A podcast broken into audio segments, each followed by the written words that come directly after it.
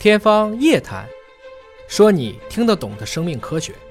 欢迎您关注今天的节目，我是向飞，为您请到的是华大基因的 CEO 尹烨老师。尹老师好，向飞同学好。本节目在喜马拉雅独家播出。今天我们来关注《自然》杂志的一篇封面文章。我们在东南亚找到了一个新的人种，我们觉得都到今天了哈，怎么还会有新的人种被发现呢？结果真的，古人类学家曾经在东南亚的一个叫做弗洛勒斯的小岛上发现了一个已经灭绝的人种，嗯就命名为了。弗洛勒斯人，嗯，那么因为身形矮小，很像小说家描述的这个霍比特人，所以呢，他也被说成是真实世界的霍比特人。对，那么这个人说是灭绝了嘛，哎对吧？那么在东南亚现在有一个新的认知啊，弗洛勒斯人的横空出世，开启了现代人类对于人类物种演化的一个新的认知。也就是说，在东南亚这个地方，可能有多个迄今未知的人类的族群生活过。对，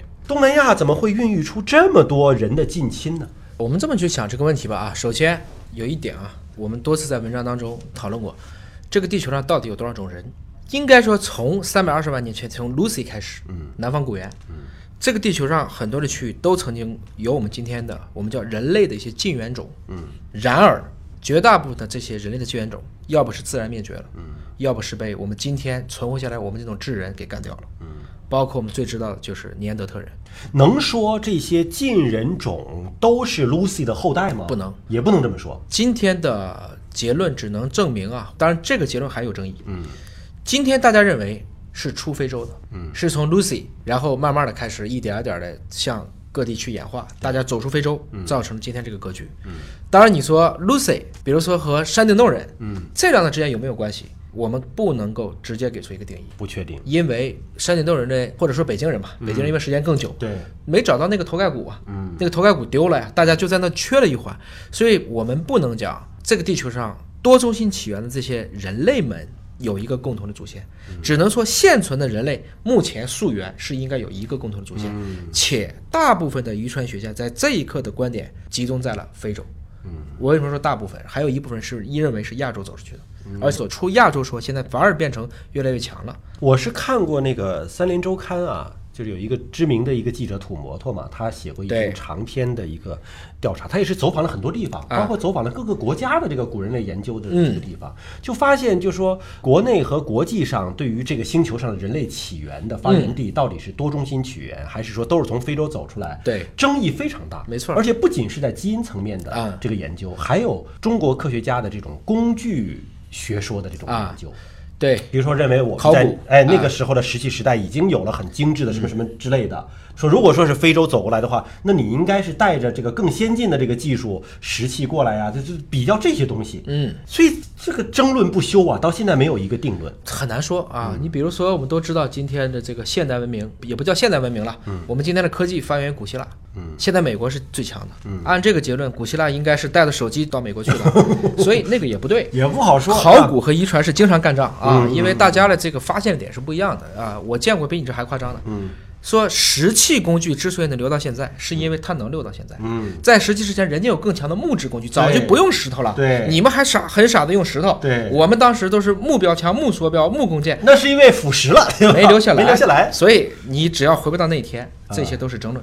对，但有一点可以确认的就是，至少欧洲的尼安德特人是被现代人给干掉了，这是我们知道的。而且他们发生了杂交。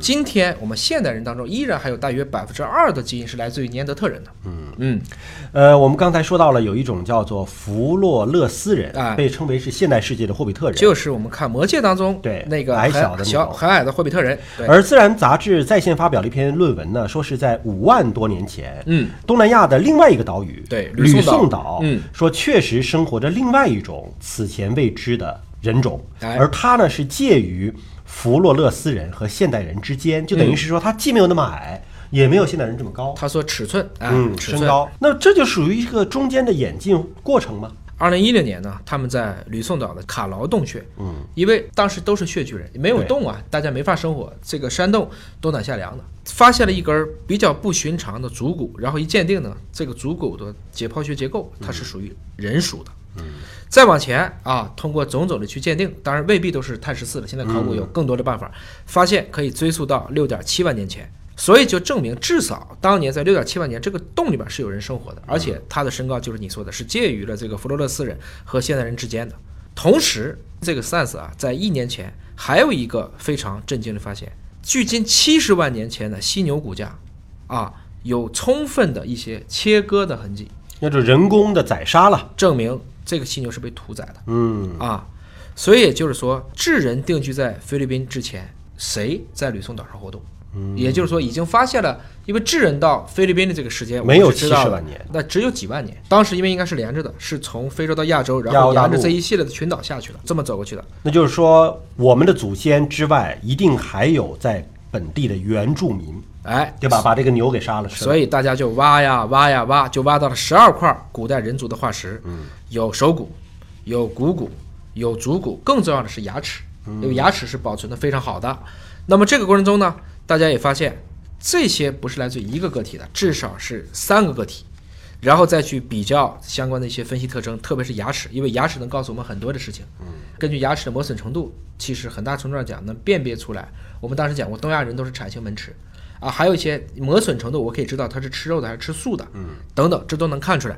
最后证明这是一种此前未知的一个人族的物种，只是今天灭绝了。新的人种。哎，但是我有一个疑问啊，嗯因为我之前看这个北京猿人的一些相关的科普的介绍资料，说北京猿人为什么只剩下头盖骨了？嗯，而且当时的考古学家发现，就是说它的头盖骨的数量和它的四肢的这个骨头的数量是不能够对得上的，哎，啊，就是不能够凑成嗯 整个数的人的。啊是说最后怀疑说他们应该都是被吃了，就是在头盖骨之下的这个面部已经被巨石砸碎了，然后去吃它里边的这个东西了。那如果这样的话，我就说它是被同族人给吃了，还是说很可能是另外一个人种的人把它给吃了呢？同族人也有可能，都有可能因为今天你知道那个叫我们说就像疯牛病一样，不是还有克鲁病吗？对，他就是保持着吃这些死人的习惯，而且要把脑子切开，嗯，要喝他的脑浆，嗯，我们也有很多这就样的同族人去干这个事。同族人干这个事情。就反过来讲，你有的时候吃大骨棒的时候，你也吸骨髓吧？嗯啊，你觉得对牛来讲不是一样的事儿吗？嗯所以人类在没有这些文化和文明之前，